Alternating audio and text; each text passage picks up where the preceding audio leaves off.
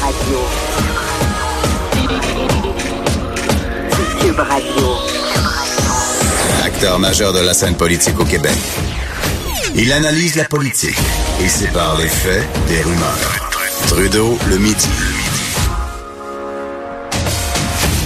Bon midi, aujourd'hui on est jeudi le 21 février 2019. Mon nom est Jonathan Trudeau, vous écoutez Trudeau le midi à Cube Radio. J'espère que vous allez bien. Une petite neige qui tombe ici sur Québec au-dessus de la colline parlementaire. Là, j'ai un collègue qui me disait que dimanche, on annonce un autre 25 cm. Il me semble, il me semble que cette semaine, chaque jour, je débute en vous disant qu'on annonce encore toujours plus de neige. Je sais plus quoi vous dire.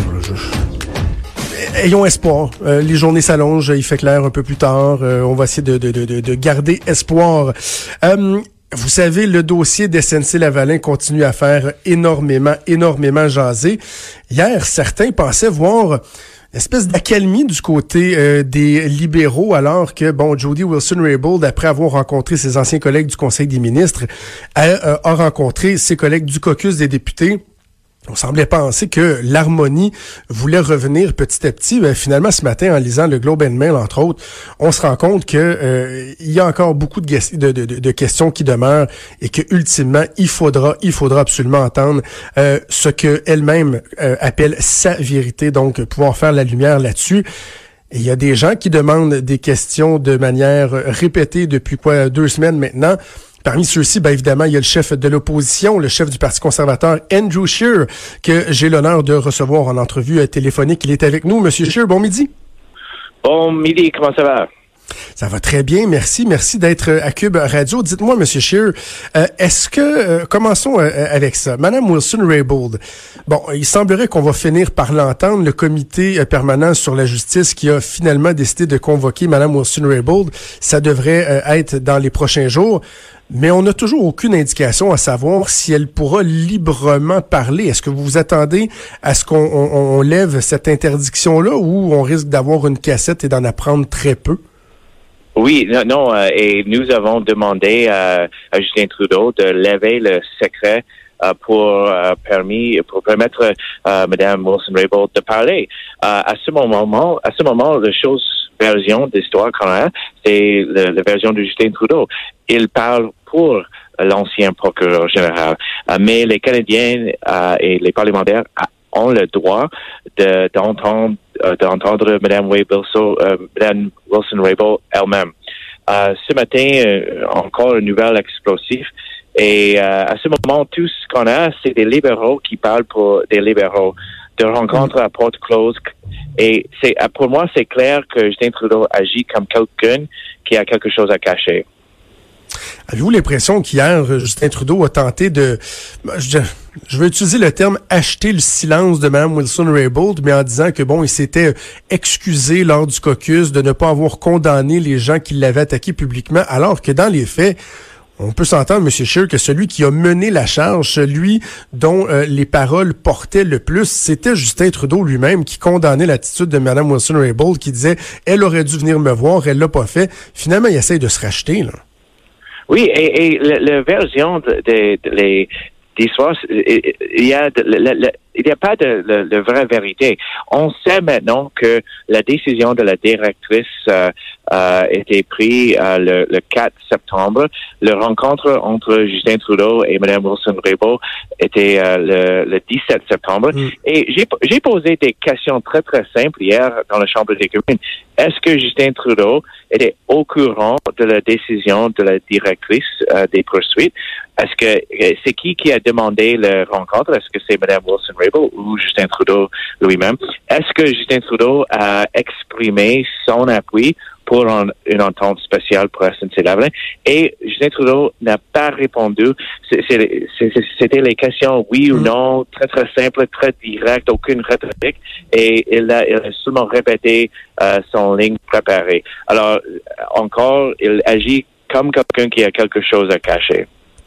Euh, J'ai entendu effectivement vos questions euh, hier en chambre et, et dans les journées précédentes. Vous vous concentrez effectivement sur l'implication du premier ministre, sur les ramifications politiques. Il me semble qu'on vous a peu entendu sur le fond, sur SNC Lavalin. Votre position, vous, en tant que chef de l'opposition, est-ce que le gouvernement aurait dû, pardon, favoriser un accord de réparation avec SNC Lavalin ou au contraire, ils ont bien fait de, de s'opposer à cette démarche? Mais le, chose, le, le, la question clé, c'est, c'est de l'ingérence. Le, Parlement a le droit et le, gouvernement a mis des outils à la disposition des procureurs. Mais après ça, c'est les décisions de les, les, agents de la système euh, judiciaire euh, qui doit prendre la décision dans une manière indépendante. C'est parfaitement euh, normal pour le Parlement de, de donner les, les, différents outils à les juges, à les, à les euh, procureurs, mais la chose qui était inacceptable, c'est de l'ingérence. Parce qu'on on ne veut on ne veut pas vivre dans un pays où il y a un système de règles pour les riches et les les, les, les, les gens puissants et une pour nous tous. Alors c'est ça qu'on doit être très très vigilant contre parce que si on peut mettre une situation où euh, un gouvernement, les élus, les parlementaires pour euh, prendre le, téléphone et appeler les procureurs, les juges pour, pour avoir un résultat différent dans une poursuite criminelle, euh, ça va nuire à notre système de démocratie.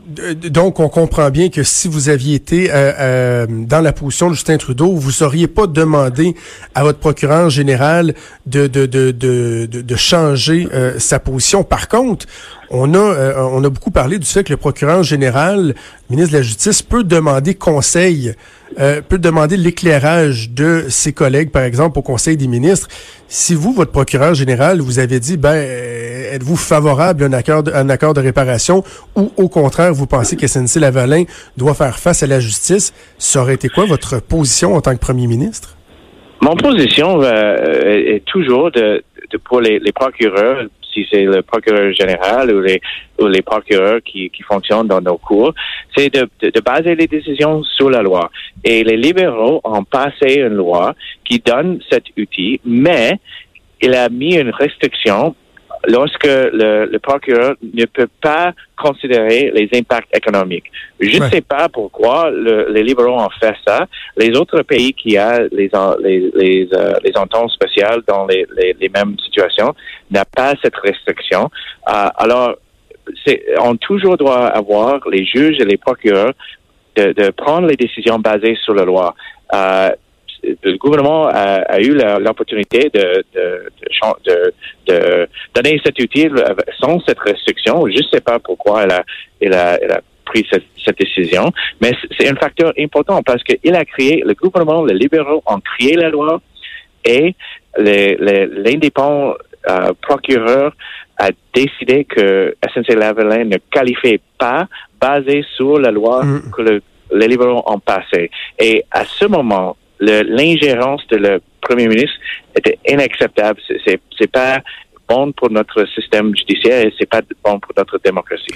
Qu'est-ce que vous répondez, M. Scheer, euh, aux observateurs qui disent que euh, les élus de votre parti euh, auraient eu tendance à tenir un double discours dans le cas de SNC-Lavalin, c'est-à-dire que devant les, les, les, médias anglophones ou en anglais, à être plus incisif par rapport vraiment à SNC-Lavalin, compagnie québécoise qui doit payer pour ses torts, alors que au Québec, en français, on fait plus attention. Est-ce qu'il y a effectivement un double discours? Puis j'ai envie de vous dire, qu'est-ce que vous répondez aux employés de SNC-Lavalin qui, eux, se disent bien inquiets des répercussions du, du, processus légal qui, qui devrait aller de l'avant? Oui, absolument. Nous avons toute la compassion pour euh, les, les, gens qui peuvent être affectés par une décision euh, dans cette poursuite criminelle.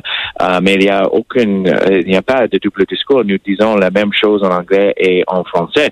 SNC Lavalin était accusé de les, les, crimes très très sérieux euh, il y a des, des, déjà des, des exemples des gens qui étaient euh, euh, qui, qui, qui étaient rendre coupables dans les cours.